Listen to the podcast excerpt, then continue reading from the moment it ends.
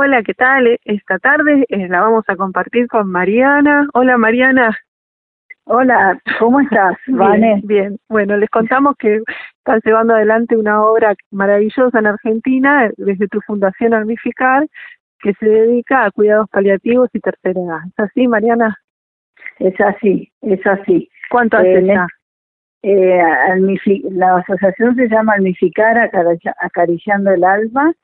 Estamos hace dos años, eh, desde el primer día de vida, digamos, y bueno, nuestro, nuestro trabajo es, es acompañar a las personas que están transitando una enfermedad al final de vida, acompañar a los familiares, también acompañar a los adultos mayores y sobre todo haciendo mucho hincapié que el cuidado es responsabilidad de todos, entonces que podamos unirnos en este cuidado. No somos nosotros solos los que cuidamos, porque si no, no podríamos llegar a muchas personas, sino tomar conciencia que el cuidado es de todos y quién está necesitando ese cuidado en mi familia, en mi barrio o donde esté trabajando, por ejemplo. Sí, y estar atentos a esa situación. Y ustedes, eh, eh, fuera de la pandemia, lo que hacen es se acercan a hospitales. Contame, contame cómo lo llevan adelante.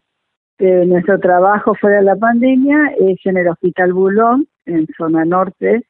Eh, ahí vamos a acompañar a los pacientes que están internados y también estamos bastante con los familiares.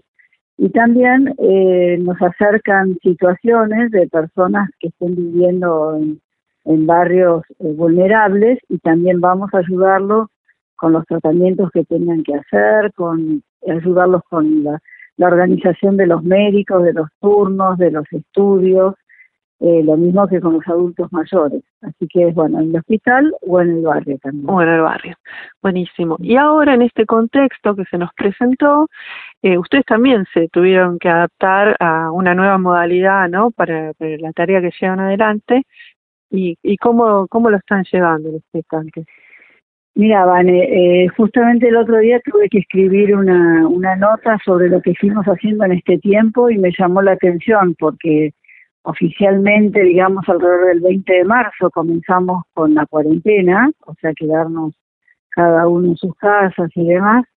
Y el 22 de marzo lanzamos la primera campaña que era que Almificar acompañaba a través del del teléfono. Entonces pusimos a disposición nuestro teléfono y bueno, y ahí empezamos a, a, convocar a los voluntarios que ya venían trabajando haciendo otras cosas, a ver si querían eh, hacerlo a través del teléfono. Hubo quienes les parecía buena la idea, otros les costaba hablar por teléfono o, o la escucha telefónica. Y ahí fuimos reinventando al unificar de una manera eh, muy, muy rara y con mucha energía. Nos costaba mucho no estar con las personas en el hospital y saber que estaban solos o que estaban con menos cuidados de los familiares por, la, por el tema de los horarios. Pero bueno, fue pensar, desde algún lugar tenemos que estar. ¿Cuál fue? A través del teléfono. Y después, otra herramienta maravillosa que fue el Zoom, fuimos creando distintos encuentros, talleres, tanto para familiares de adultos mayores, para adultos mayores también, que se están sumando en los distintos grupos, también con un eh, grupo para personas que están viviendo un duelo.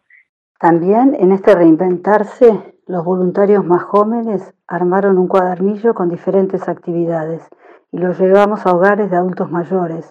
Una distribuidora donó los lápices, los marcadores, los crayones y en otra fase, estos hogares nos esperarán para visitarlos y acompañarlos, actividad que siempre quisimos poner en marcha y no llegaba el momento.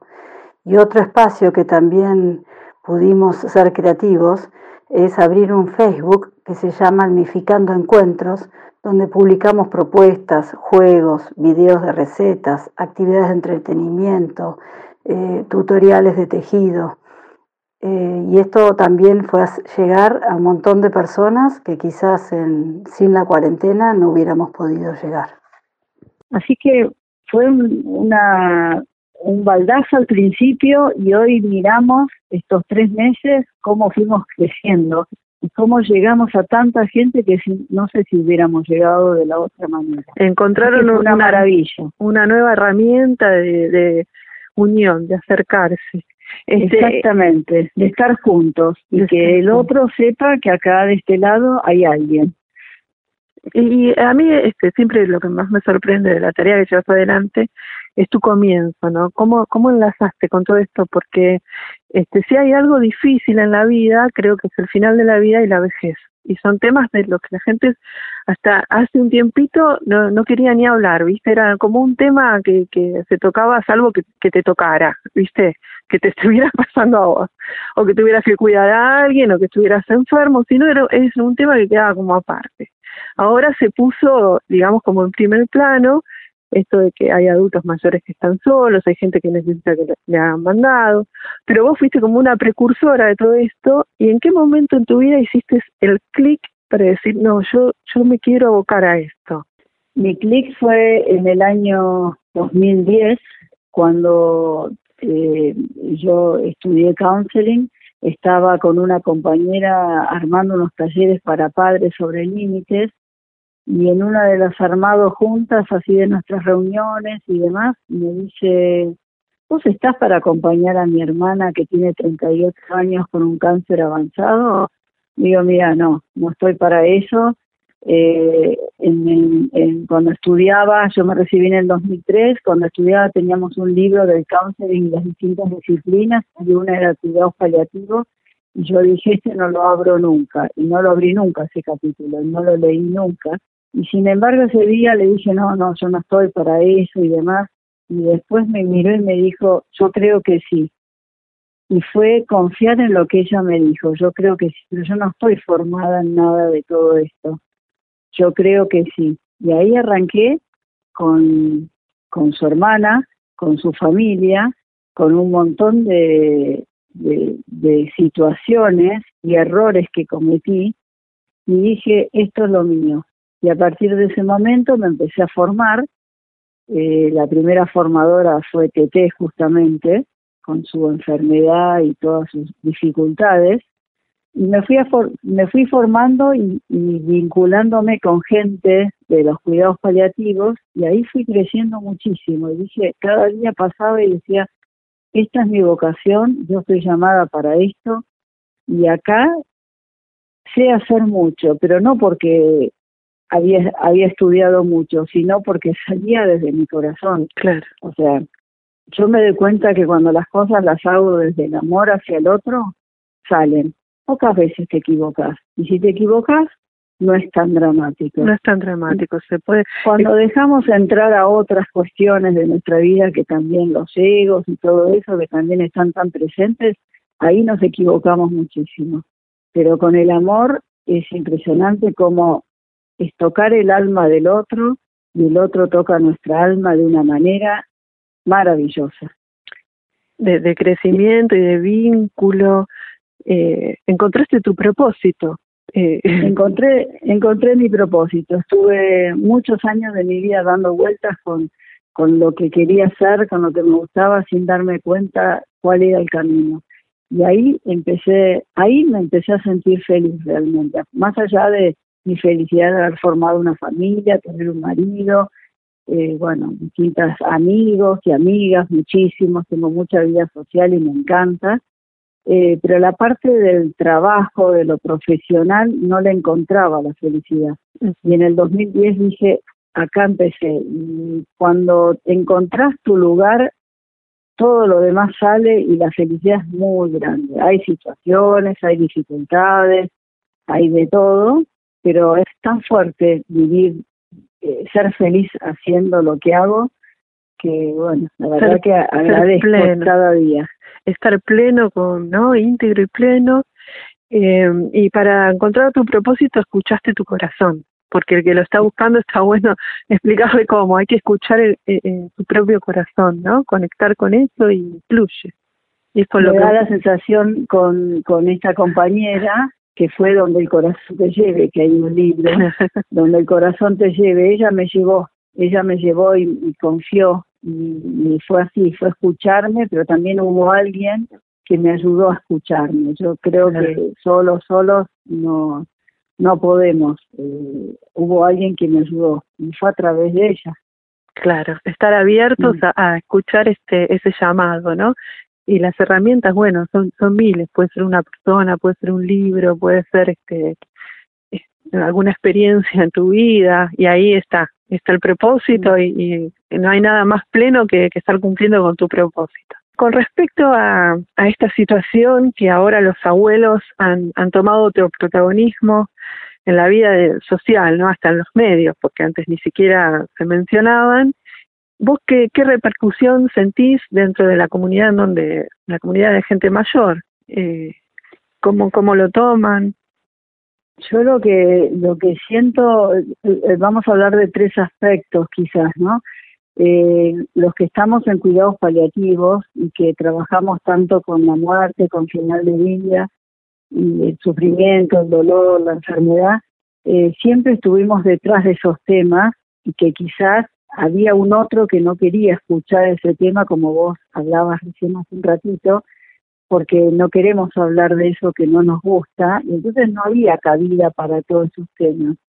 Y el otro día hablando con, con una colega que, que conversamos mucho y chequeamos mucho los casos para fuera es una persona una colega fuera de Almificar, ¿no? Donde trabajamos juntas en, en la supervisión ella me decía, de pronto existen los cuidados paliativos, de pronto existe la muerte, de pronto existe la enfermedad, de pronto, diría yo frente a tu pregunta, existen los adultos mayores.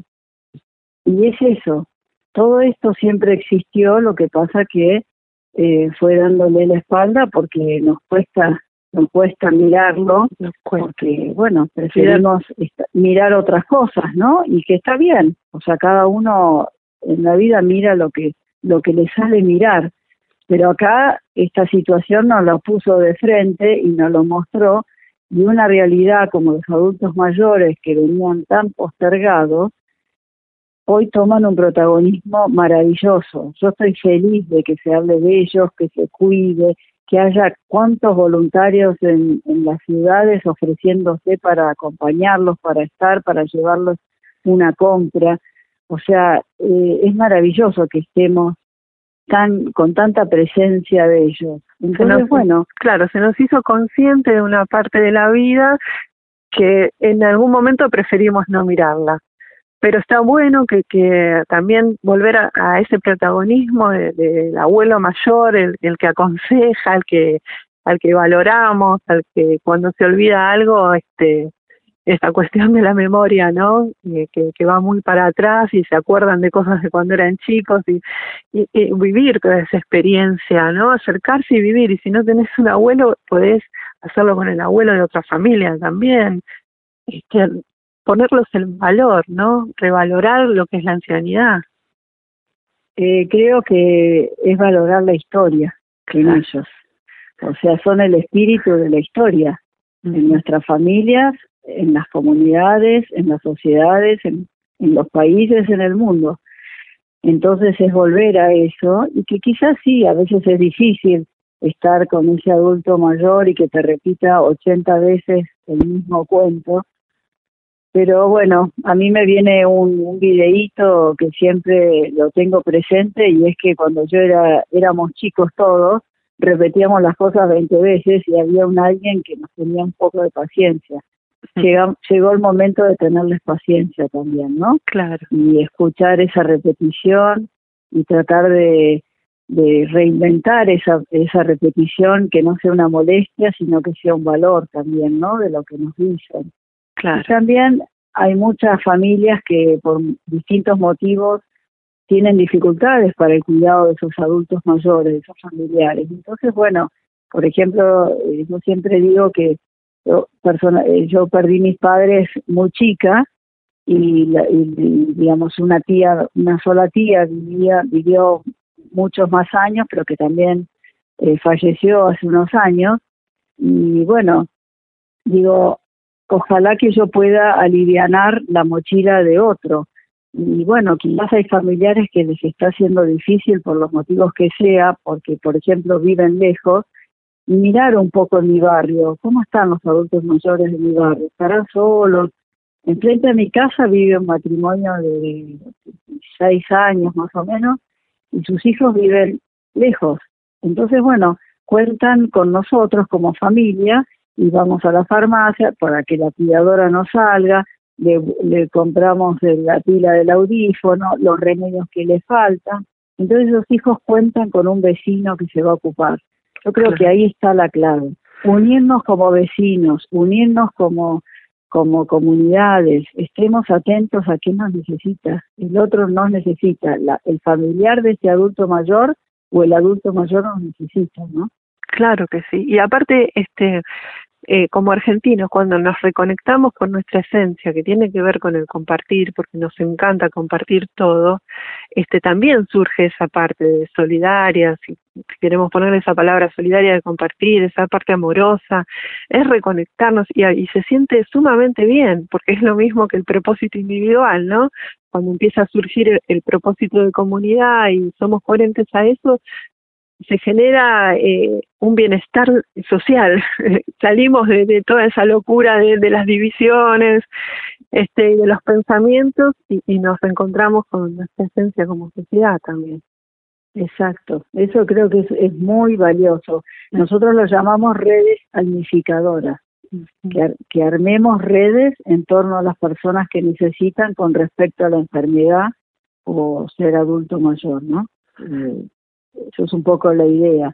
También cuando te escucho nos sale nuestra parte solidaria en, ser argentinos y, tengo ganas de tengo ganas de, de y, es, y es maravilloso, pero no nos olvidemos que muchas veces ha bajado el agua y nos hemos visto, bajó el agua, nos vamos. No, acá hay que permanecer porque en realidad hoy alguien me necesita y el día de mañana yo también voy a necesitar. Claro que sí. Entonces no nos olvidemos de todo esto. Eh, en una inundación es cuando el agua baja. Acá será cuando haya menos casos de COVID o cuando esté la vacuna, pero en realidad el adulto mayor igual siempre va a necesitar y la persona que está transitando una enfermedad siempre va a necesitar, más allá del COVID sigamos con este... Que nos dure después.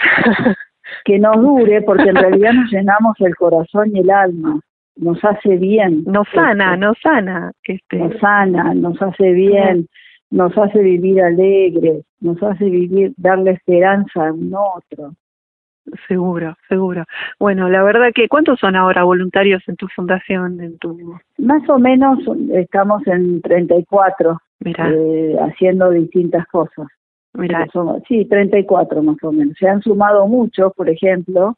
Fue muy lindo también eso, porque hay muchas personas que se han sumado con, con esta idea, eh, que han encontrado esta manera de acompañar. Y bueno, es muy valioso también eso. Claro, claro.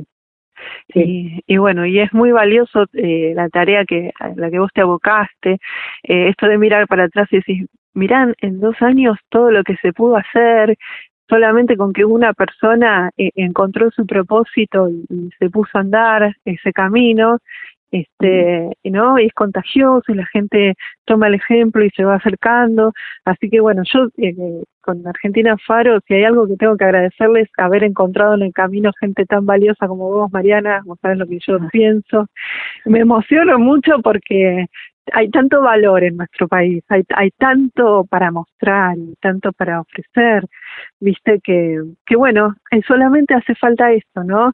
Empezar a reencontrarnos y a conocer. Empezar a reencontrarnos, empezar a buscar nuestros caminos, dónde, dónde voy a ser feliz, dónde voy a poder plantar alguna semillita, chiquita, no importa, pero todo, todo va a sumar para nuestro país y para cada uno de nosotros. Claro. para nuestros hijos, nuestros nietos, nuestros, los que todos los que vengan. Este, así que bueno, eh, muchas gracias Mariana por la nota. Eh, eh, después vamos a dejar en la nota, bueno, ya están tus datos, así que cualquiera que, que se quiera acercar al MIFICAR seguramente va a ser bien recibido.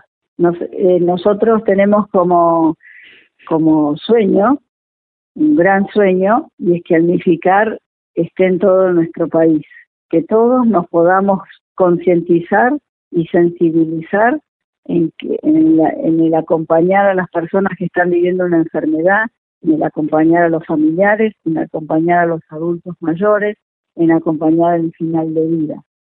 Eh, todos que podamos concientizarnos. Y si yo no puedo acompañar en el final de vida porque es una realidad muy dura, hacer algo para que otro lo haga. Porque en el MIFICAR seremos 34 voluntarios, pero no todos hacen esto.